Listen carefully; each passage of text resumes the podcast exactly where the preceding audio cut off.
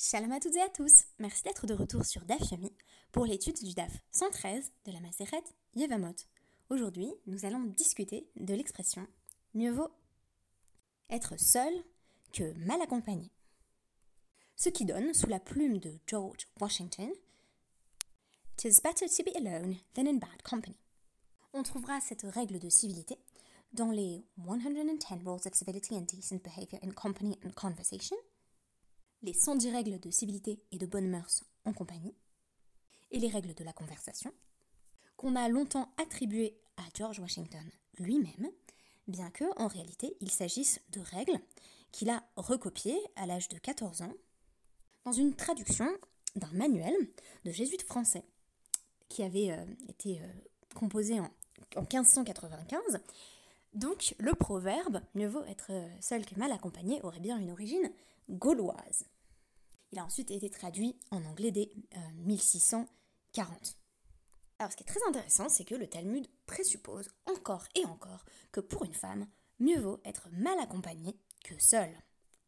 Je ferai ici référence à plusieurs articles que j'ai consultés euh, de Jeremy Brown sur le blog Qui euh, en général présente des approches scientifiques de certaines parties euh, du Dafyomi, donc très très intéressant. Il cite une formule tirée de Yevamot 118, qui est une formule de Resh Lakish, et il évoque les différentes possibilités de traduction de cette expression. Donc, euh, tav, les métaves tandu, mi, les métaves euh, armela.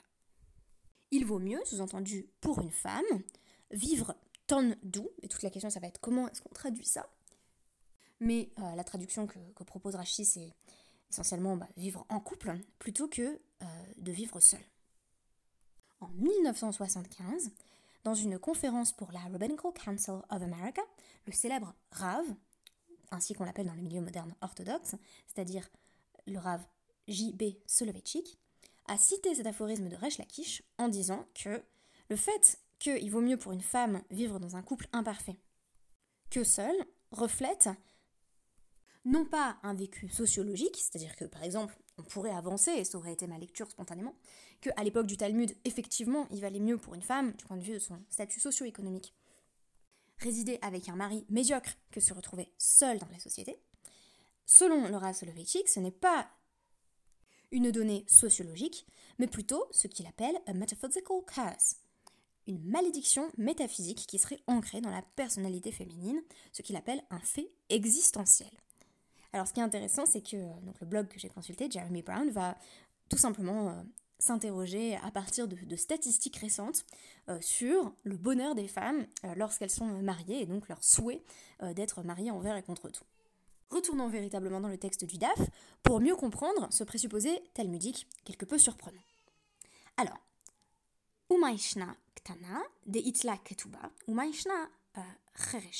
De letla ketuba. Comment se fait-il qu'une jeune fille mineure peut avoir une ketouba, alors même que son mariage n'est pas considéré comme euh, valide des Horaïta, tandis qu'une femme qui est sourde et muette n'a pas de contrat de mariage? Des inken, parce que si on exigeait quand un homme épouse une femme sourde et muette qu'il signe une ketouba, euh, mim ane velo nasvila. L'homme se retiendrait et ne l'épouserait pas du tout. Alors on considère que euh, le fait qu'elle ait déjà un, handicap, ce qui est considéré comme un handicap, surtout à l'époque du Talmud, où le fait d'être sourd et muet allait vraiment disqualifier les personnes atteintes euh, de ce handicap d'un nombre conséquent d'actes juridiques. Alors, s'il y avait déjà ça, qui pourrait servir euh, d'obstacle ou de frein au mariage, on n'allait pas en plus imposer une ketouba, même si en réalité, il était bien vu que le mari crée une ketouba de lui-même, même s'il n'avait pas l'obligation de le faire. Alors je saute un tout petit passage Minalan, Deletla, Ketouba. D'où sait-on qu'une femme sourde et muette n'a pas de contrat de mariage? d'Etania, parce qu'il est écrit dans une Beraita, Reresh Veshote, chez Nassou euh, Pikarot, Af Alpi, euh, chez Nitpaker HaCheresh, Venishtapa HaShote, En Lahem, Alihem Klum. Un sourd muet et euh, donc une personne atteinte de crétinisme qui aurait épousé des femmes alors piquéards, qu'on pourrait qualifier de bah parfaitement saines d'esprit, euh, euh, sans handicap quelconque. Si ensuite le sourd-muet, donc qui était présenté à l'époque de l'Agmara comme une forme de handicap mental, recouvre ses sens et que celui qui est atteint de crétinisme est guéri, leurs femmes ne peuvent rien exiger. Pourquoi? Parce qu'il n'y a pas eu la possibilité pour le mari au moment où il s'est engagé dans le mariage, de leur donner un quelconque contrat de mariage. Donc s'il y avait divorce, les femmes n'auraient rien à demander, puisqu'il n'y a pas eu d'établissement de la ketouba. Mais Ratsu, les Kaiman, yesh lahem ketouba. Mais si euh, ces hommes souhaitent rester mariés, ils doivent euh, faire une ketouba pour leur femme. Mais Pikar Shenasar Rechet Oshota. Mais si maintenant c'est un homme qui donc, euh, est bien portant, qui a épousé une femme sourde et muette, ou une femme atteinte de christianisme, a filou katavla mea mané. Ketubata kayemet, mipne chez ratsa lizok euh, bi euh, nechasav. Donc, si cet homme, en épousant sa femme, qui est sourde et muette ou atteinte de crétinisme, a écrit une ketuba, ou dans laquelle il a inscrit la somme de, de, de 100, de 100 manées, donc 100 dinars, alors sa ketouba tient, c'est-à-dire que s'il veut divorcer d'elle, il doit lui verser cette somme qu'il avait inscrite, parce qu'il a souhaité lui-même, l'isok binechassav, il a souhaité euh, causer un dommage, causer une perte à sa propre propriété, c'est-à-dire qu'il s'est imposé ça à lui-même. Alors que s'il y avait eu une ketouba formelle, il aurait dû le faire. Ici, il a souhaité aller, on pourrait dire les finis mishuratadin, au-delà de la lettre de la loi, et protéger cette femme de la sorte. Tama de Ratsa, la raison pour laquelle il doit payer, c'est parce qu'il l'a bien voulu, des Ratsa, il a voulu lui faire une ketouba, halo Ratsa, en Mais si, euh, si il ne voulait pas lui écrire une ketouba, elle n'a rien. Des imken, mimane, velo, nasvila. Parce que si on exigeait des hommes euh, qu'ils rédigent une ketouba quand ils épousent une femme qui est sourde et muette ou atteinte de, crétinisme, euh, eh bien ces femmes auraient plus de difficultés à trouver un mari. Réponse de la Gemara, Yahri pikarat lecheresh l'itakenla ketuba. Oui, mais on devrait dire du coup que quand une femme qui est euh, en parfaite santé épouse un homme sourd-muet, elle devrait avoir une ketuba. Des imken, mimani, velominazu. Parce que si on ne lui donne pas de ketuba, elle va être euh, dissuadée d'épouser un homme sourd et muet. Et par conséquent, ces personnes-là vont avoir du mal à se marier, à part entre eux. Et d'ailleurs, il y a de très nombreux cas, des Mishnayot à non plus finir, où on nous présente un certain nombre de couples, avec notamment beaucoup de couples qui sont des couples de sourds-muets, euh, qui se sont mariés entre eux. Mais ici, ça créerait un problème avec la société de manière générale, c'est-à-dire que si les femmes savaient en épousant un homme sourd et muet qu'elles se passent de ketouba, ça serait franchement dissuasif. Non. Euh, Yuter, meha isha, rotse lisa, isha rotsa lehinase. Pardon, justement, j'ai mal lu, donc ça ne faisait pas de sens. Yoter, euh, misheha ish, rotse lisa, Isha Rotsa euh, Lehinase. Plus qu'un homme souhaite se marier, une femme souhaite se marier. Donc en gros, euh, les hommes ont plus envie d'être mariés. Euh, non, les, femmes ont plus envie d'être mariées que les hommes. Et ce passage termine sur la mention d'un certain Cheresh qui habitait dans le voisinage de, de Rav Malkiou et qui a voulu prendre femme.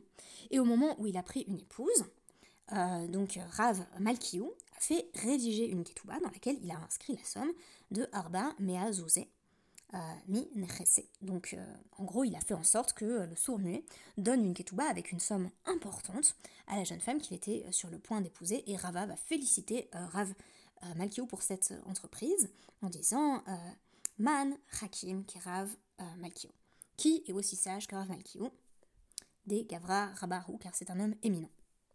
Le raisonnement qui est tenu euh, n'est pas des plus plaisants, puisque euh, Rav Malkiou a estimé que si ce sourd-muet avait voulu euh, embaucher une servante auprès de lui, il aurait bien fallu qu'il la rémunère. Or, une femme remplit d'autres offices encore que, que, les offices d'une servante, par conséquent, il est logique qu'elle soit protégée par une ketouba. Alors, on peut ne pas apprécier la comparaison entre l'épouse et la servante, mais quoi qu'il en soit, on essaye en tout cas de protéger euh, les femmes qui se marient avec des hommes sourds-muets, quand bien même il n'y a pas d'obligation pour ces hommes de euh, rédiger une ketouba, leur ketouba n'est pas, valide.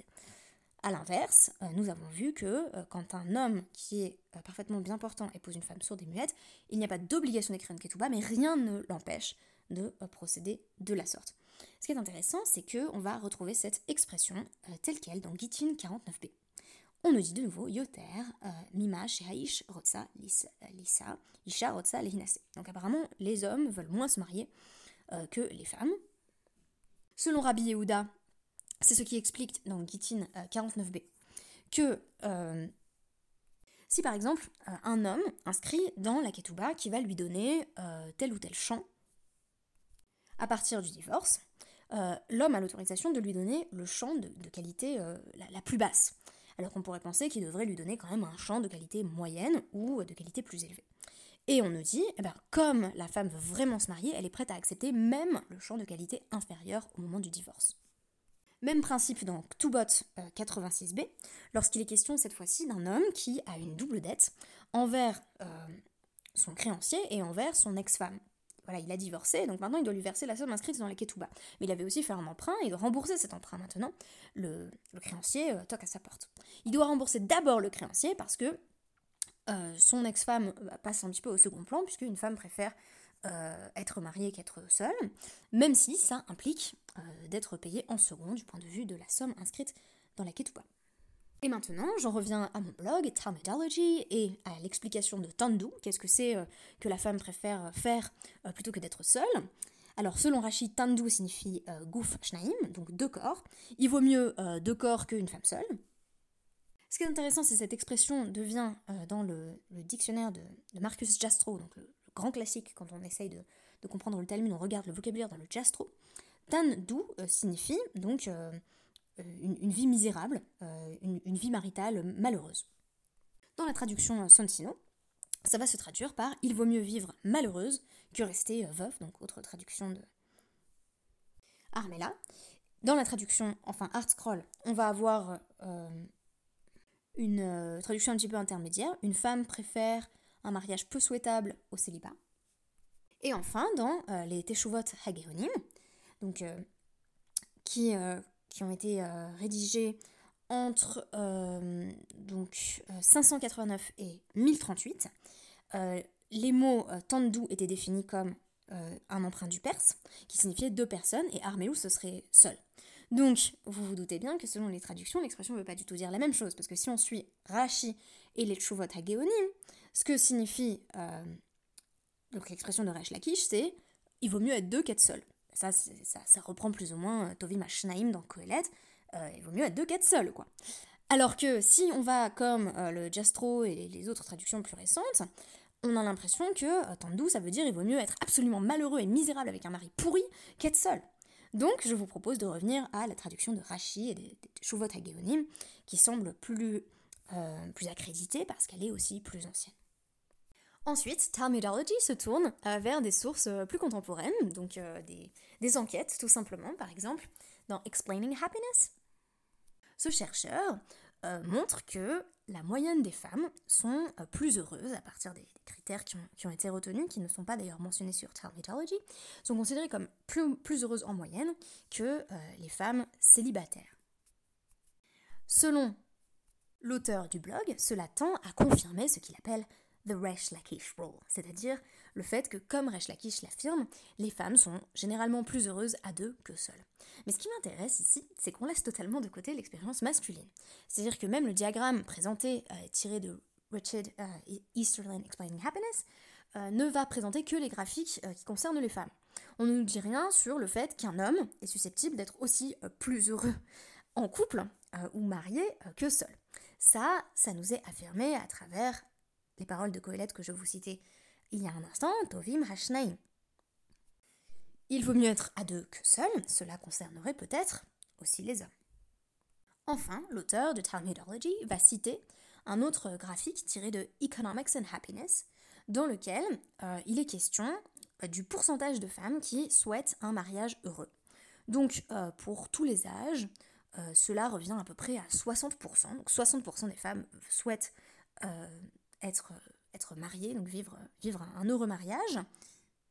Et euh, jusqu'à 65% des femmes qui n'ont jamais été mariées rêvent d'un mariage heureux. Mais là encore, on ne nous dit rien sur les attentes des hommes. Je ne serais pas surprise de découvrir qu'il y a un peu moins d'hommes qui souhaitent vivre dans un mariage heureux. Et peut-être que là, c'est au moins partiellement dû à des attentes euh, sociologiques, c'est-à-dire qu'en tant que petite fille, on est peut-être assez largement conditionné à souhaiter un mariage heureux comme concrétisation euh, de notre bonheur. Je trouve dommage que euh, le Rav, Rav Soloveitchik, que j'admire infiniment, laisse de côté ces facteurs sociologiques qui peuvent pourtant être importants, intéressants, et ne parle que de la malédiction métaphysique. Peut-être est-ce une bénédiction métaphysique le fait que ni homme ni femme ne peuvent être réellement heureux dans la solitude et que on, se réalise par la rencontre avec l'autre, on se réalise par une, relation amoureuse, engageante euh, existentiellement, voilà, c'est vraiment une malédiction, je n'en suis pas si sûre. Alors peut-être que, que a raison, peut-être qu'il a raison aussi dans l'autre sens, c'est-à-dire que on est plus heureux quand on a trouvé la personne qu'on aime. Voilà, je m'excuse pour cette euh, conclusion un peu niaise. J'espère que ce podcast vous aura malgré tout intéressé et je vous donne rendez-vous demain. Bonne nuit